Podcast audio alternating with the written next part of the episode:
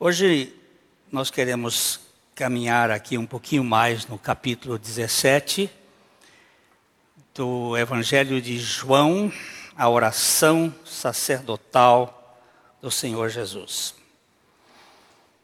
Nós não vamos pegar um, o texto todo, a gente já tem lido esse texto, são 26 versículos, a gente vai dar só umas ajustadas nesse processo.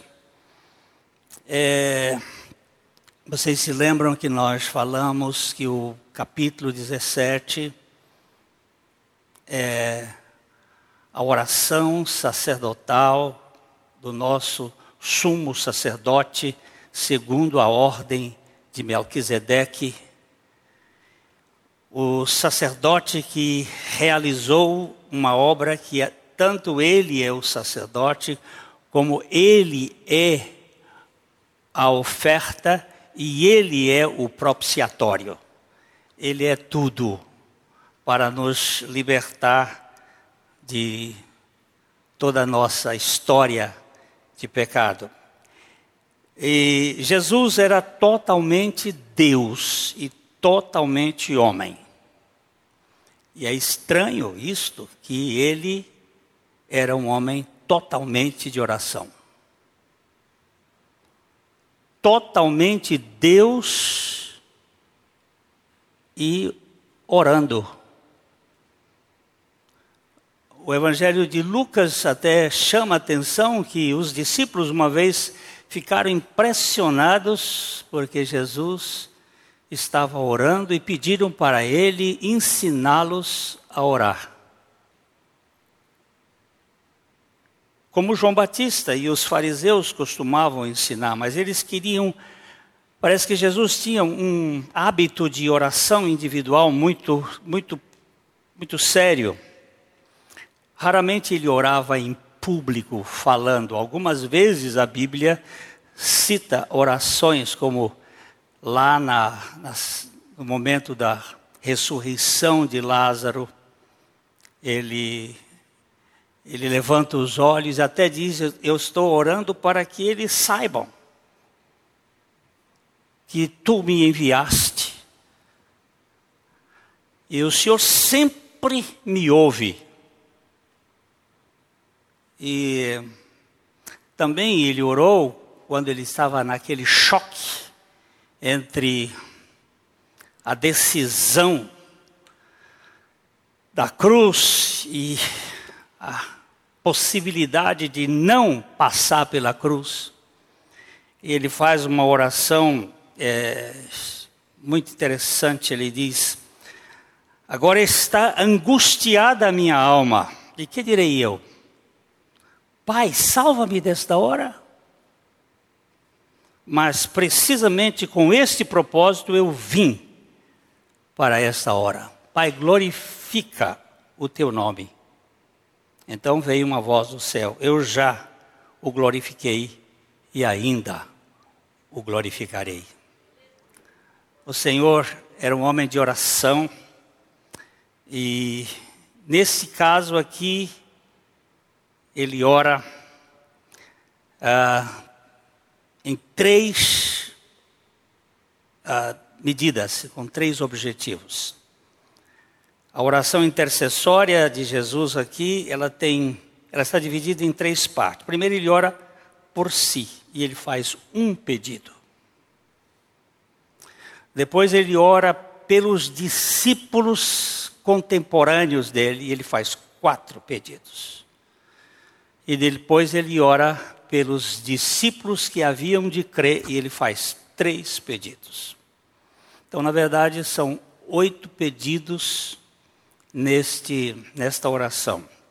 E, pela graça do Senhor, nós vamos caminhar nesse terreno aqui. É, hum, é bom ler a Bíblia, né? Melhor coisa que existe. Então vamos ler primeiro, a primeira parte, os versículos de 1 a 5 de João 17, onde o Senhor vai orar e fazer um pedido por ele. Tendo Jesus falado estas coisas, levantou os olhos ao céu e disse: Pai, é chegada a hora. Glorifica o teu filho, para que o teu filho te glorifique a ti. Assim como lhe conferiste autoridade sobre toda a carne, a fim de que ele conceda a vida eterna a todos os que lhe deste. E a vida eterna é esta: que te conheçam a ti, o único Deus verdadeiro, e a Jesus Cristo, a quem enviaste. Eu te glorifiquei na terra, consumando a obra que me confiaste para fazer. E agora, glorifica-me, ó Pai, contigo mesmo, com a glória que eu tive junto de ti, antes que houvesse mundo. A oração dele é: glorifica-me, ó Pai, o pedido dele, contigo mesmo. Com a mesma glória que eu tive contigo antes que houvesse mundo. Ele havia passado pelo coador da encarnação ele havia, ele que sempre foi Deus e não iria perder a sua divindade, a essência da sua divindade, mas ele ia ficar contido durante 33 anos, iberadas, dentro de um corpo humano totalmente homem e totalmente Deus. Esta palavra que até hoje ninguém conseguiu definir, a kenosis, o que, que é esse esvaziamento de Deus,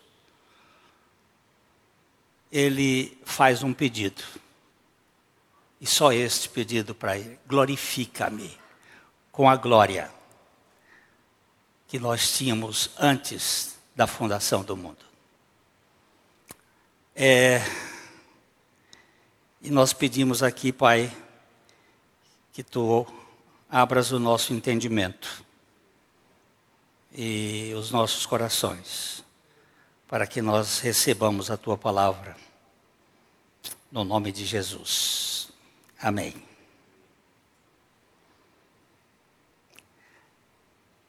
Depois Jesus faz é, quatro, uh, quatro orações, quatro pedidos em favor dos seus discípulos que estavam com ele, contemporâneos. E, e faz três orações é, por todos nós. Ele ora orou por nós e ora por nós. O ministério de Jesus hoje no céu é para interceder por todos aqueles que se chegam a Deus através dele. Vivendo sempre para interceder por nós. Isto é fantástico. Vocês querem ver isso? É, Hebreus capítulo 7, versículo 25. Só para não dizer que a gente está. Por Hebreus... isso, também pode salvar totalmente o que por eles se chegam a Deus vivendo sempre para interceder por eles. Olha que coisa mais gostosa. Por isso também pode salvar totalmente, ele não salva pela metade. Ele não deixa um pedaço salvo e outro não. Salvar totalmente os que por ele se chegam a Deus.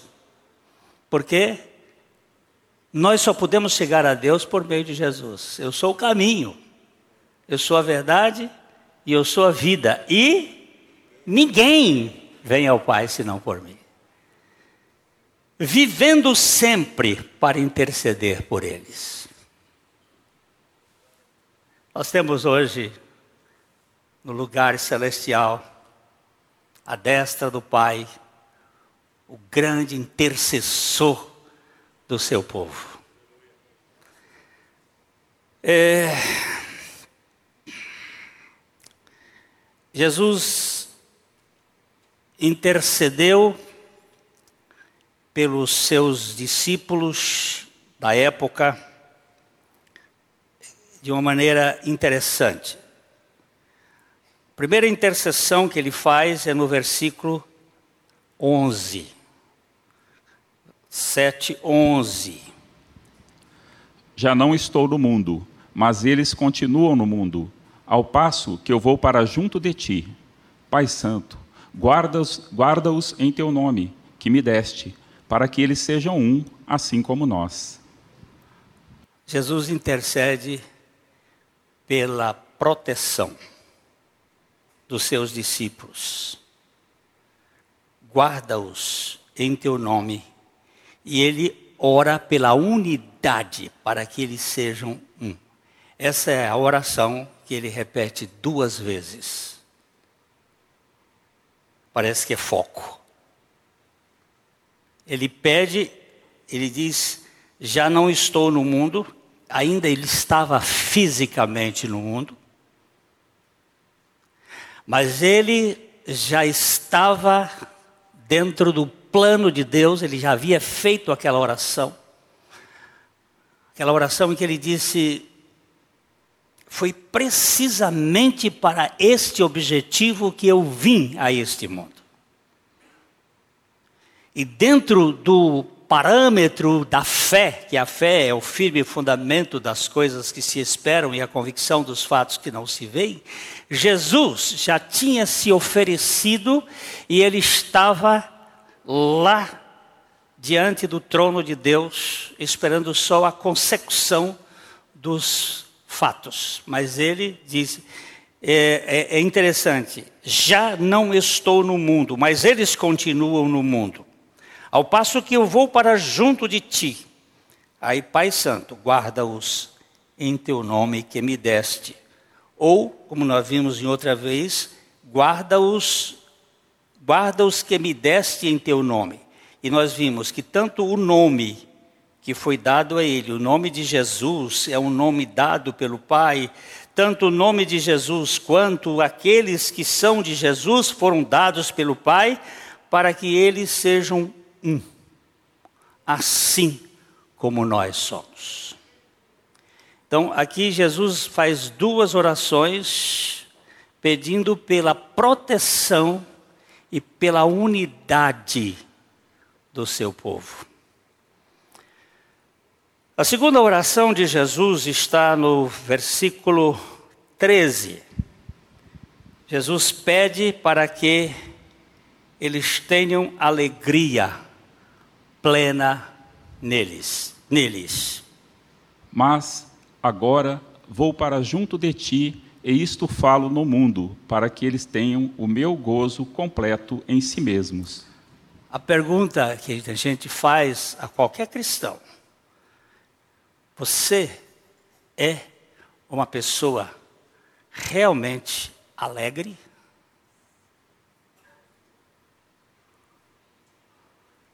Eu não estou perguntando se você não tem momentos de tristeza. Essa semana nós enterramos uma tia. É motivo de tristeza. Segunda-feira nós fomos a Maringá estar com ela e ela ainda estava falando. Na terça-feira ela foi na quarta-feira ela faleceu. É motivo de tristeza. Eu tenho estado, assim, com lembranças dela, sentindo saudade. Apesar de ela ter dado trabalho para a gente, era uma pessoa amada do Senhor e a gente sente saudade. No mundo a gente tem tribulação, mas você é alegre, porque Jesus orou nesse sentido, para que a minha alegria, o meu gozo, o meu gozo seja completo em vocês mesmos. Tristes, mas sempre alegres. Alegrai-vos sempre no Senhor. Outra vez digo: alegrai-vos. Nem sempre risíveis, não, nem sempre com um sorriso na cara, mas com uma alegria no coração. Isto é, isso Jesus orou para que os seus discípulos, e, e é interessante, todos os discípulos de Jesus foram martirizados, com exceção de João. Mas João também foi martirizado, segundo a tradição, ele foi jogado dentro de um pote, de uma piscina de azeite fervendo, e ele não não se queimou. Ah, mas isso aí é conversa fiada. Bem, eu creio na Bíblia, porque a Bíblia diz que Sadraque, Mesaque e Abdenego foram jogados dentro de uma fornalha sete vezes mais atiçada. E eles não se queimaram. Deus não abaixou o fogo, simplesmente aumentou a resistência das células deles para suportar o fogo. Porque para Deus nada é impossível. E é isso que nós precisamos ter como consciência. E nenhum daqueles apóstolos morreu choromingando, reclamando. Pedro, dizem, que até quando foi levado para ser crucificado, disse: Não sou digno de ser crucificado como meu Senhor. Crucifiquem-me de cabeça para baixo.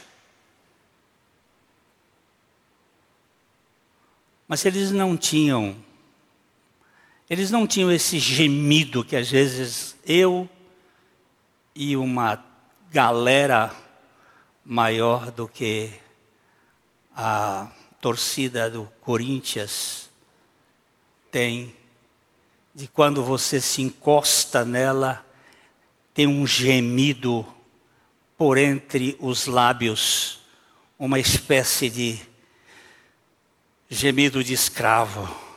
Hum, esta vida.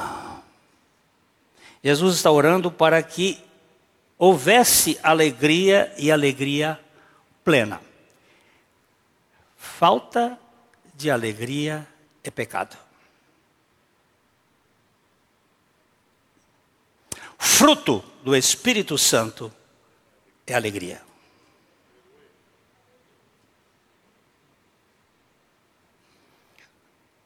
É, terceira oração de Jesus para aqueles meninos da época. João 17, 15. Não peço que os tires do mundo, e sim que os guardes do mal. Aqui tem uma oração interessante. Jesus está saindo do mundo. Mas ele não quer que os seus discípulos saiam do mundo. Eu não quero, eu não estou pedindo que o Senhor os tires deste mundo. O Caio, o filho do Márcio, ele tinha cinco anos. Nós estávamos numa reunião no acampamento com as crianças. E ele fez uma pergunta no meio das crianças lá. Pastor Glênio, por que que Deus, quando salva a gente, não tira logo a gente do mundo? Olha que pergunta.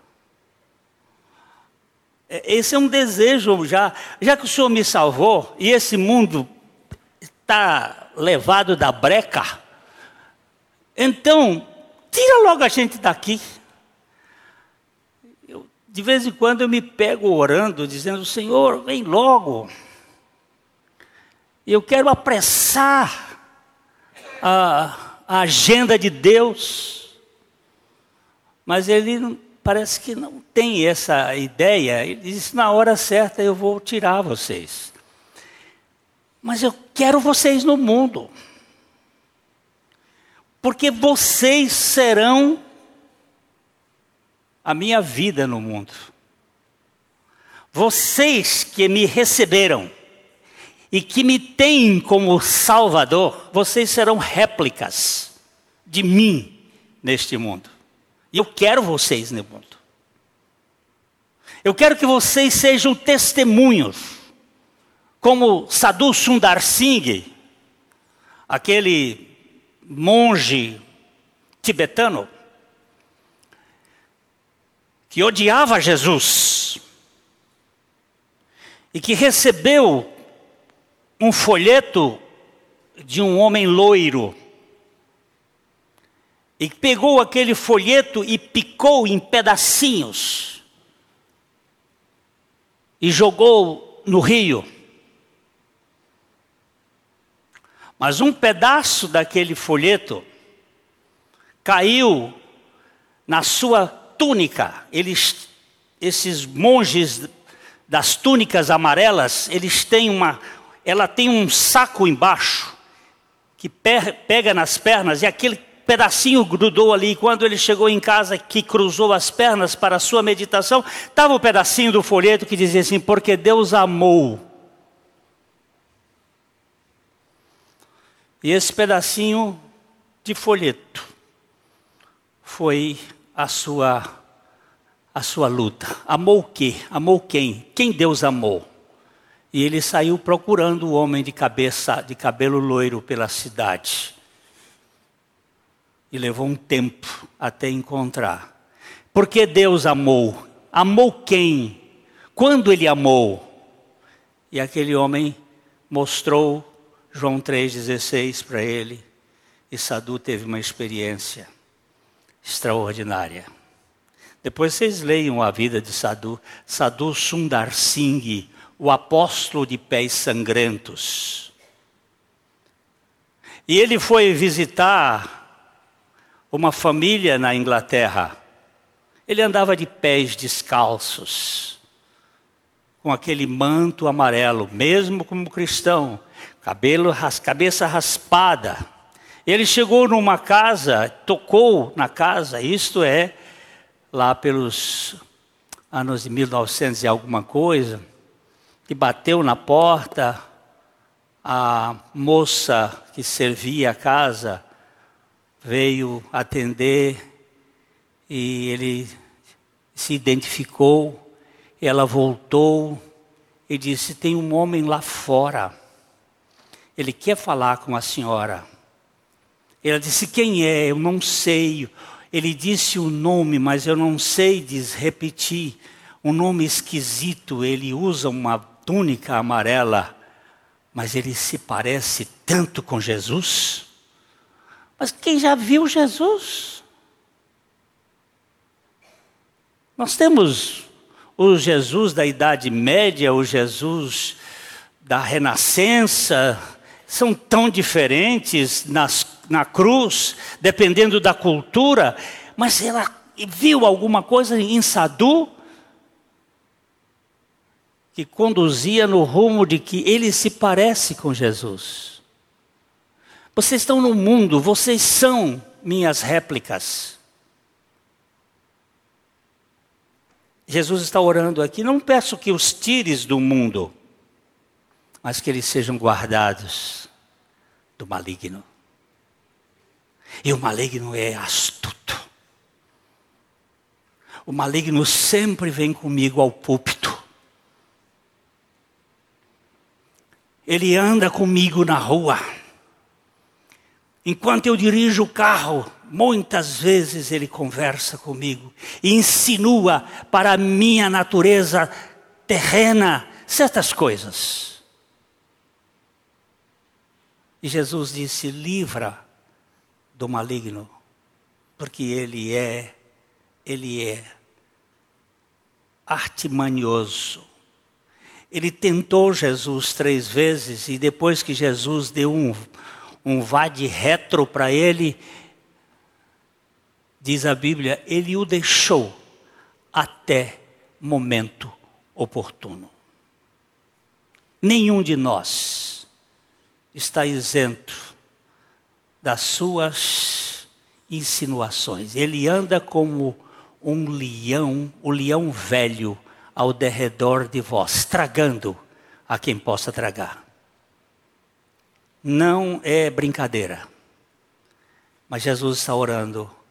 Não quero que o Senhor tire esse povo do mundo, mas que o Senhor livre do maligno.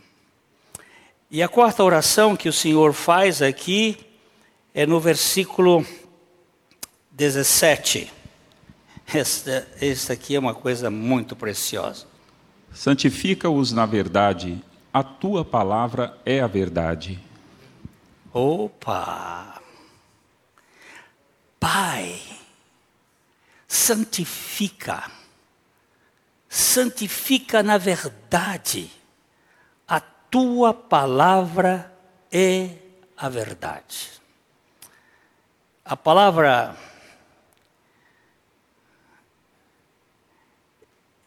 santifica é separa esse povo do que é profano.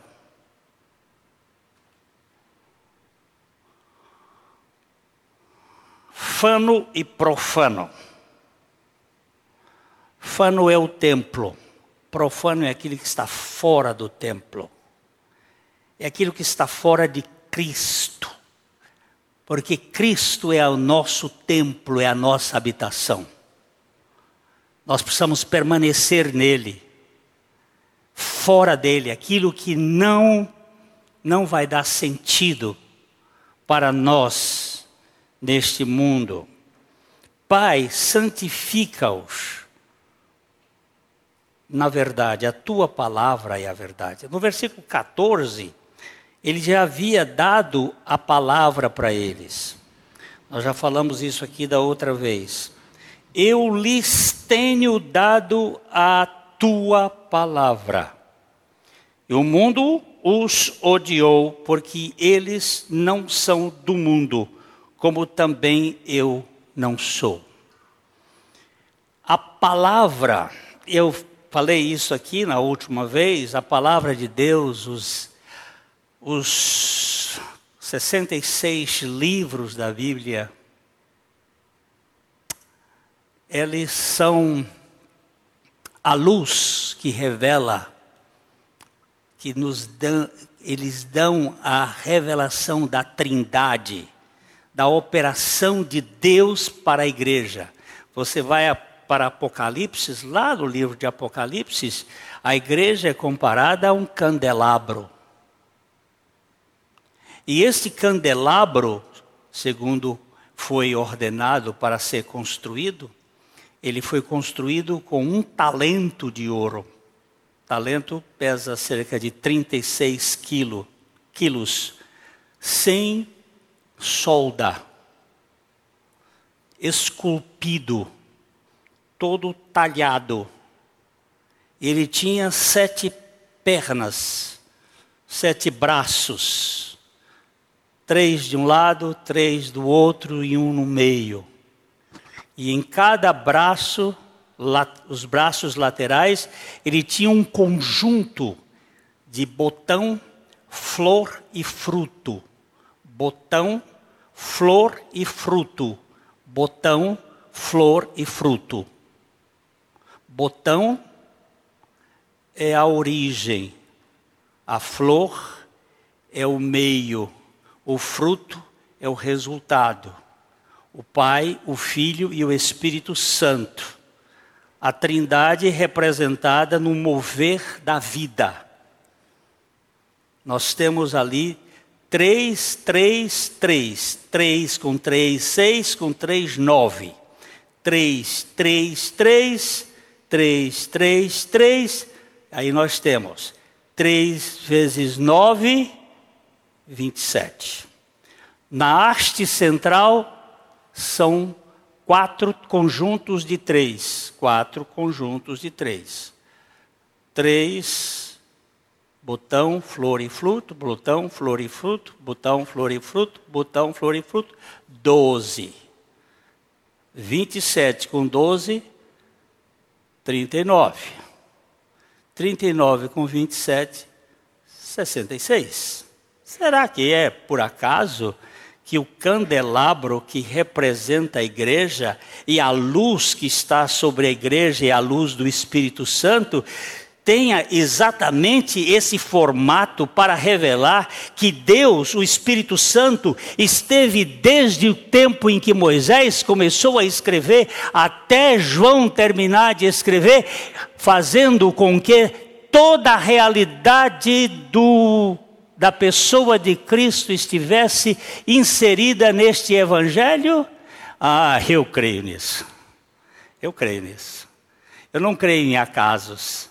Eu não creio que na Bíblia tenha alguma coisa que foi, foi assim colocado por alguma cabeça.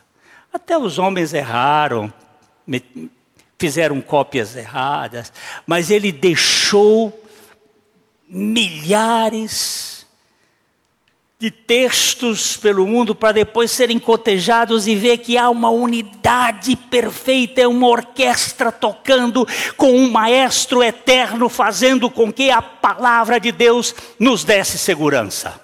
Isso é tremendo para mim. Uma segurança que não pode mudar. Quando um sujeito toca uma música no piano sem a partitura, ele pode mudar e mudar, mas quando tem uma partitura, ele precisa estar dentro da partitura. E eu olho para a minha Bíblia e digo o seguinte: o que está escrito para o nosso ensino foi escrito para que, pela paciência e consolação das Escrituras, nós tenhamos esperança. Isso é muito precioso. Jesus deu a palavra e disse: santifica-os na verdade, a tua palavra é a verdade. Ah, você sabe por que, que a gente não é santificado? Porque a gente vê TV, porque a gente vê Netflix, porque a gente vê histórias de WhatsApp.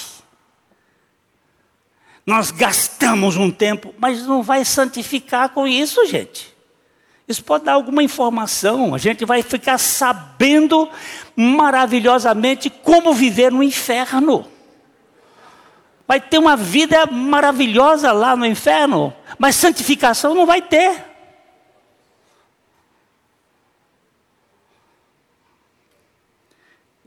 Santifica-os, na verdade. A tua palavra é a verdade. Agora Jesus ora então, a, do verso 6 ao verso 19, ele está orando pelos seus discípulos. Quando chega no verso 20, ele passa a orar por todo mundo. Aí para nós também. Aí chega a nossa vez. Verso 20. Ele está orando. Não rogo somente por estes, mas também por aqueles que vierem a crer em mim, por intermédio da Sua palavra. Agora aqui tem uma coisinha linda. Ó, no verso 14 ele disse: Eu tenho lhe dado a tua palavra. No verso 17 ele diz assim: Santifica-os na verdade, a tua palavra é a verdade. Agora chega aqui, nesse verso ele diz assim: Não rogo somente por estes. Estes são os discípulos que estavam com ele ali naquela madrugada, naquela noite antes da sua, da sua prisão, mas também por aqueles que vierem a crer em mim por intermédio da sua palavra, não da tua palavra. Sua está ligada aqui a estes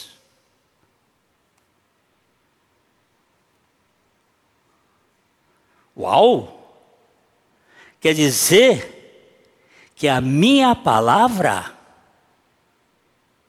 vai ser um veículo de bênção para que outros creiam? Yes. Oui. Ah, eu não sabia? Pois é. Ele deu a palavra ele quer que nós sejamos santificados pelo Pai pela palavra, para que nós preguemos a palavra, e esta palavra que nós pregamos, que é de Deus, é nossa. Vamos verificar 1 Tessalonicenses, capítulo 2, versículo 13. Outra razão ainda temos nós para incessantemente dar graças a Deus. É que, tendo vós recebido a palavra que de nós ouvistes, que é de Deus, acolhestes não como palavra de homens, e sim como em verdade e é a palavra de Deus, a qual com efeito está operando eficazmente em vós, os que credes. Oh, vamos olhar devagarzinho, bem devagarzinho. Paulo estava falando para os crentes de Tessalônica, outra razão ainda temos nós para incessantemente dar graças a Deus. O que, que foi que você quer dar graças a Deus, amigo, irmão, apóstolo Paulo? É que, tendo vocês recebido a palavra que de nós, eu, Lucas, Timóteo, de nós ouvistes, que é de Deus. Nós não tínhamos ali naquele tempo o Novo Testamento escrito. Algumas cartas já tinham sido escritas, mas esta carta, mesmo que é a mais velha, não tinha sido escrita, ele estava escrevendo. Mas a palavra que eu e nós temos falados é a palavra de Deus. Vocês acolheram não como palavra de homens, e sim como na verdade é a palavra de Deus, a qual com efeito está operando eficazmente em vocês os que creram. Você sabe qual é a diferença entre palavra de Deus e palavra do homem? A palavra do homem é um veículo de comunicação. Eu estou aqui usando a palavra e comunicando. A palavra de Deus é um instrumento de operação. Está operando, agindo. Quando eu falo a palavra de Deus, ele diz: vocês ouviram a palavra de nós, mas essa palavra de nós era, era a de Deus. Esta palavra de Deus está operando eficazmente. Como veículo de comunicação, eu digo coisas, mas quando eu estou falando a palavra de Deus, essa palavra está operando naqueles que vão crer.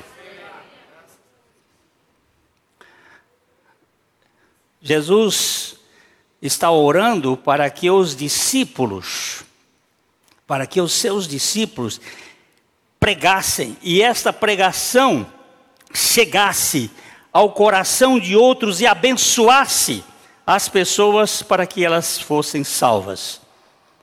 Eu fui salvo por causa de uma pregação da palavra de Deus. Só a palavra de Deus. Ela foi suficiente. Nós temos os testemunhos que são ótimos. Outro dia eu falei uma bobagem eu disse: é, eu li aquilo e achei interessante. Pregue e, se possível, use palavras. Aí depois eu percebi que é uma bobagem. Porque não posso pregar sem palavra. Não posso. O queruxonton logo é pregar a palavra. Eu testemunho é, o testemunho pode ser sem palavra, mas a pregação tem que ser com palavra, e é a palavra de Deus. Aí eu vi que Deus corrige-me das minhas besteiras, por misericórdia. Ele pede outra vez pela unidade, aí ele vai de novo ao foco, no versículo 21. A fim de que todos sejam um e como és tu, ó Pai, em mim e eu em ti, também sejam eles em nós, para que o mundo creia que tu me enviaste. Oh, agora ele apertou aqui o tutu. Como é que se faz tutu? Você sabe o que é tutu? Feijão com farinha e torresmo também. Você bota, bota o feijão, bota a farinha, mexe um pouco, aí fica meio mole. Aí você bota mais farinha, aí fica meio dura. Aí você põe um pouco mais de feijão e aí vai mexendo até ficar no ponto. Jesus está fazendo aqui. Ele está querendo dizer o seguinte: eu não estou brincando com vocês, eu não chamei vocês para um, um piquenique, para um convescote, para uma viagem às Bahamas. Eu chamei vocês para um projeto de unidade do meu corpo. Eu quero uma, uma, um povo unido, diferente do que aconteceu lá no Éden que houve a divisão e, e depois houve a confusão, que é esse modelo mundial. Eu estou orando para uma unidade. Ele pede outra vez.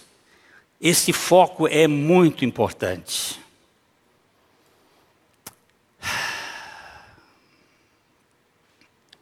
Aqui nós temos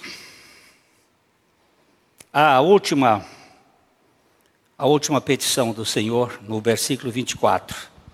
Ele pede para que nós possamos um dia estar juntos. Pai, a minha vontade é que onde eu estou estejam também comigo os que me deste, para que vejam a minha glória que me conferiste, porque me amaste antes da fundação do mundo. Pai, Pai, eu estou orando, a minha vontade é que onde eu estou, ele está falando lá da casa do pai, porque lá no capítulo 14, ele disse assim: ó, na casa do meu pai, capítulo 14, na casa do meu pai há muitos fletes, e eu vou preparar um lugar para vocês, na casa do meu pai. E quando eu preparar este lugar para vocês, eu virei de novo e vou buscar vocês para que onde eu estiver, vocês estejam comigo também. Agora ele está fazendo aqui a oração dizendo o seguinte: ó, a minha vontade é que onde eu estou estejam também comigo os que me deste, para que vejam a minha glória que me deste, aqui tradução é conferiste, mas é o mesmo verbo daqui. Porque me amaste antes da fundação do mundo. Ele coloca o seu amor como a base da unidade e da relação de permanência. Jesus suplica duas vezes por unidade. Por quê? Como nós podemos ter unidade? Qual foi o primeiro milagre de Jesus? Qual foi o primeiro milagre de Jesus no Evangelho de João? É, então, ali tem uma ilustração. Como é que se faz vinho? Você tem que ir ao lagar. E tem, o profeta Isaías dá-nos uma, uma ilustração. Vamos para Isaías capítulo 53. Perdão, capítulo 63. Vamos ler os versículos aí, vamos devagarzinho. Começamos com um, quando ele sai de Bosra, de Edom, e vai em direção de um lugar. Quem é este que vem de Edom, de Bosra, com veste de vivas de cores? Que é glorioso em sua vestidura, que marcha na plenitude da sua força, sou eu que falo em justiça, poderoso para salvar. Uau! Quem é este?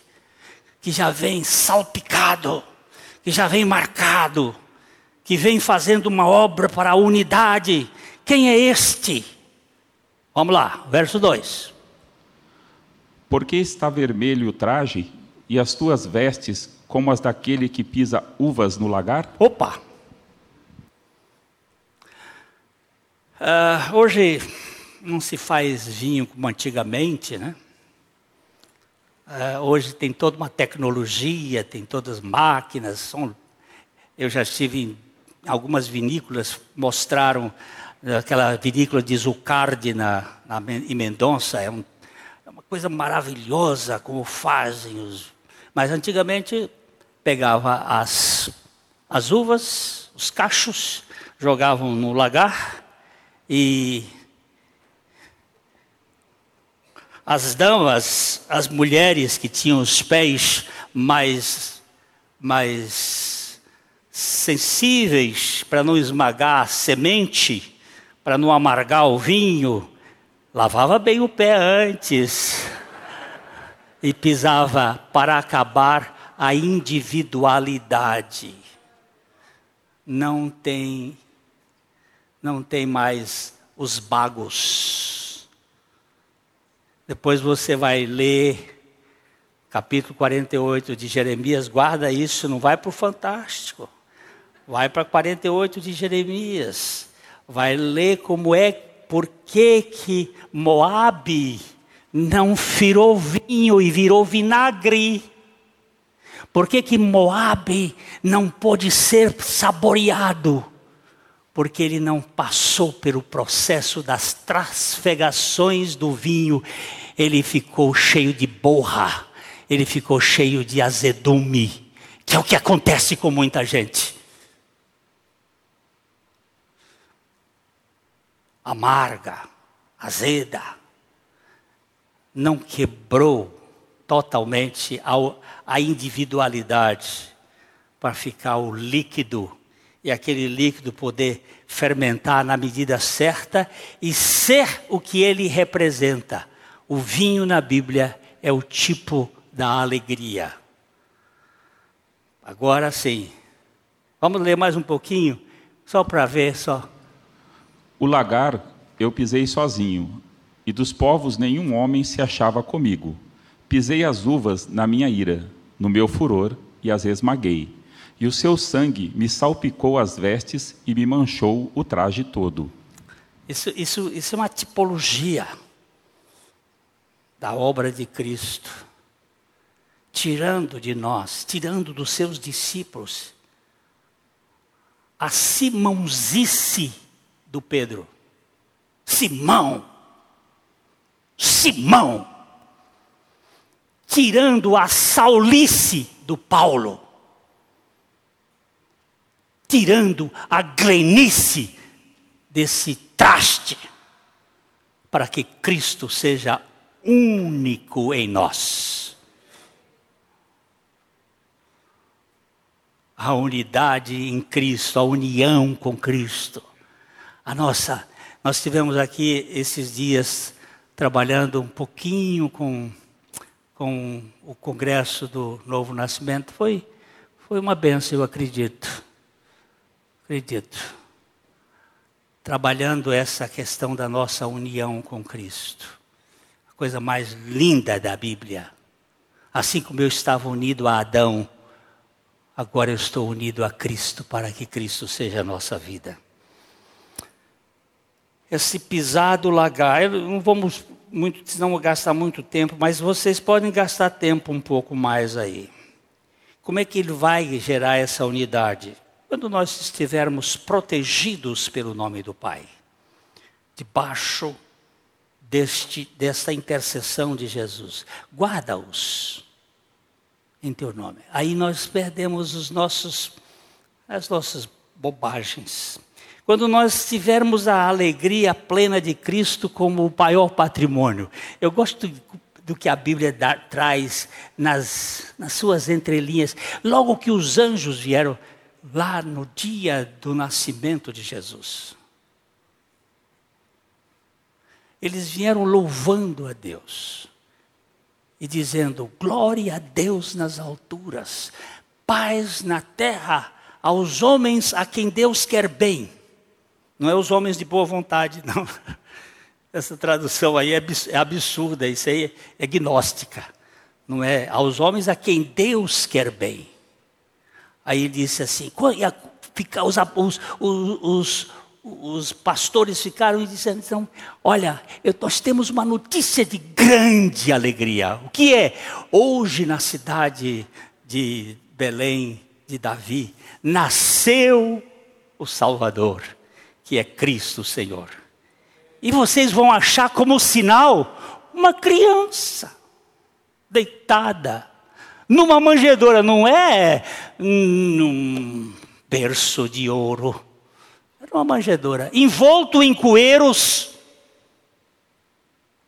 vocês vão encontrar como sinal o que há de menos, que menos identifica a realeza. Uma criança dependente. Mas a, a notícia é de grande alegria que será para todo o povo. Deus, eu tenho visto vazamento no meu balde. Porque Bill Sunday diz que se um cristão não é alegre, tem vazamento na sua vasilha. Está vazando. Senhor faz esta alegria para gerar a unidade. A, a terceira coisa é permanecendo onde o Senhor quer que nós estejamos libertos das artimanhas do maligno. Fazendo aquilo que ele quer. Aí vai gerar unidade, sabia? O que eu faço? Não estou competindo com ninguém. Não é para querer ganhar. Não estou jogando é, tênis.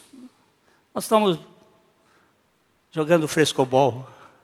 Estamos aqui nos alegrando no prazer de uma vida que foi nos dada em Cristo Jesus. Como é que vai ter unidade? É sendo santificado pela palavra. A palavra vai. Eu tenho tido nesses tempo para cá algumas oportunidades de pedir perdão a algumas pessoas a quem eu ofendi, na hora que a palavra trabalha. Vou contar uma história de um pastor, um amigo que eu conheci no Paraguai algum tempo atrás. Ele foi missionário lá no Paraguai e depois que ele se aposentou, ele voltou para os Estados Unidos e ele um dia estava sendo santificado pela palavra e ele disse: Senhor, eu já ofendi algumas pessoas. Eu ofendi as, algumas pessoas, mas eu nem sei onde elas estão. E eu queria que o Senhor fizesse uma coisa, me fizesse lembrar todas as pessoas que eu ofendi, ou com palavras ou com gestos de que não não transpira a pessoa do Senhor, e me dê oportunidade de falar com elas e de pedir perdão. E ele disse que começou a anotar, e dentro de 15 dias ele anotou 12 pessoas. Aí ele disse: Agora, pai, vai fazer o seguinte: marca os horários e os lugares onde nós devemos nos encontrar, porque eu não sei onde eles estão. Em seis meses, ele encontrou todos os doze em lugares improváveis num aeroporto, num shopping, numa outra cidade mais distante, fazendo uma viagem. Ele disse dentro de seis meses, a santidade do Senhor se manifestou para que eu pedisse perdão a todos aqueles que eu ofendi. Deus é prático. Quando você ora com, com, com sinceridade do que você está dizendo. Eu não quero que no meu coração tenha tiririca. O Júlio, eu preciso que você passe lá em casa. Você outro dia prometeu, mas está cheio de tiririca lá em casa. Está cobrado daqui de cima, você não vai. Eu não quero tiririca no meu jardim. Não, Senhor, aqui foi feito para ser um jardim florido e não um, um, um campo de pragas. E a santidade tem a ver isso, e tem a ver com a unidade. a unidade da igreja, a unidade do povo de Deus, tornando-se bênção pela pregação da palavra. Nós precisamos ver que isso gera unidade. Quando a pregação é da palavra e a palavra da cruz. Opa, vamos falar aqui um pouquinho. A palavra da cruz. As seis horas mais importantes de todo o mundo. Não foi a criação do universo. Foi aquelas seis horas. Aquela, aquele dia quando o nosso Senhor, das nove horas da manhã às três da tarde, realizou a maior, a maior obra do Deus Criador e do Deus Salvador, fazendo com que Joe pudesse morrer juntamente com ele. Que aquela morte não era dele, era sua e era minha. E nós pudéssemos ganhar na ressurreição uma nova vida para a glória dele. Isso gera unidade. Isso tira a, o espadachim da mão e, e vamos duelar. Não! Não tem mais duelo. Não tem mais guerra. Aqui nós somos irmãos. E vivendo na esperança de estarmos para sempre com Ele. Esperando por Ele. Senhor, é hoje? É amanhã? Quando é que o senhor vai voltar? Mas enquanto o senhor não voltar, me dê a oportunidade de tocar nas pessoas que o senhor ama. Faz com isso comigo. Eu não quero chegar lá na sua casa com o biguá vazio, com a aljava vazia. Quero chegar lá com um bocado de gente. Me dá gente. E você pode fazer a mesma Senhor, aqui na escola, ó, lá na escola, lá na universidade. Universidade é um lugar que tem tantas ideologias. E às vezes nós nos acovardamos e, e, ficamos com as mãozinhas entre as pernas assim, porque tem uns que parece que são sábios. E a gente fica ali com medo. Que medo de quê? Nós não precisamos ser impróprios. Nós não precisamos ficar é, indo de maneira atra, atabalhoada. Mas podemos ter, Senhor, me dá aqui um agente aqui, um menino, uma menina, um, um moço, um senhor que está estudando aqui, me dá aqui para eu poder comunicar. Manda que eu sente do lado de alguém. Para não acontecer como aconteceu com aquele cara que trabalhou com o outro tantos anos. E um dia ele veio à igreja e ele recebeu a revelação do Senhor e foi salvo. E quando ele ia saindo, encontrou o amigo e disse assim: Rapaz, que lugar maravilhoso da presença de Deus, Deus salvou a minha vida. E ele disse: então, Eu sou daqui. Há quanto tempo você é daqui? Há mais de 20 anos. E por que você não me contou isso antes?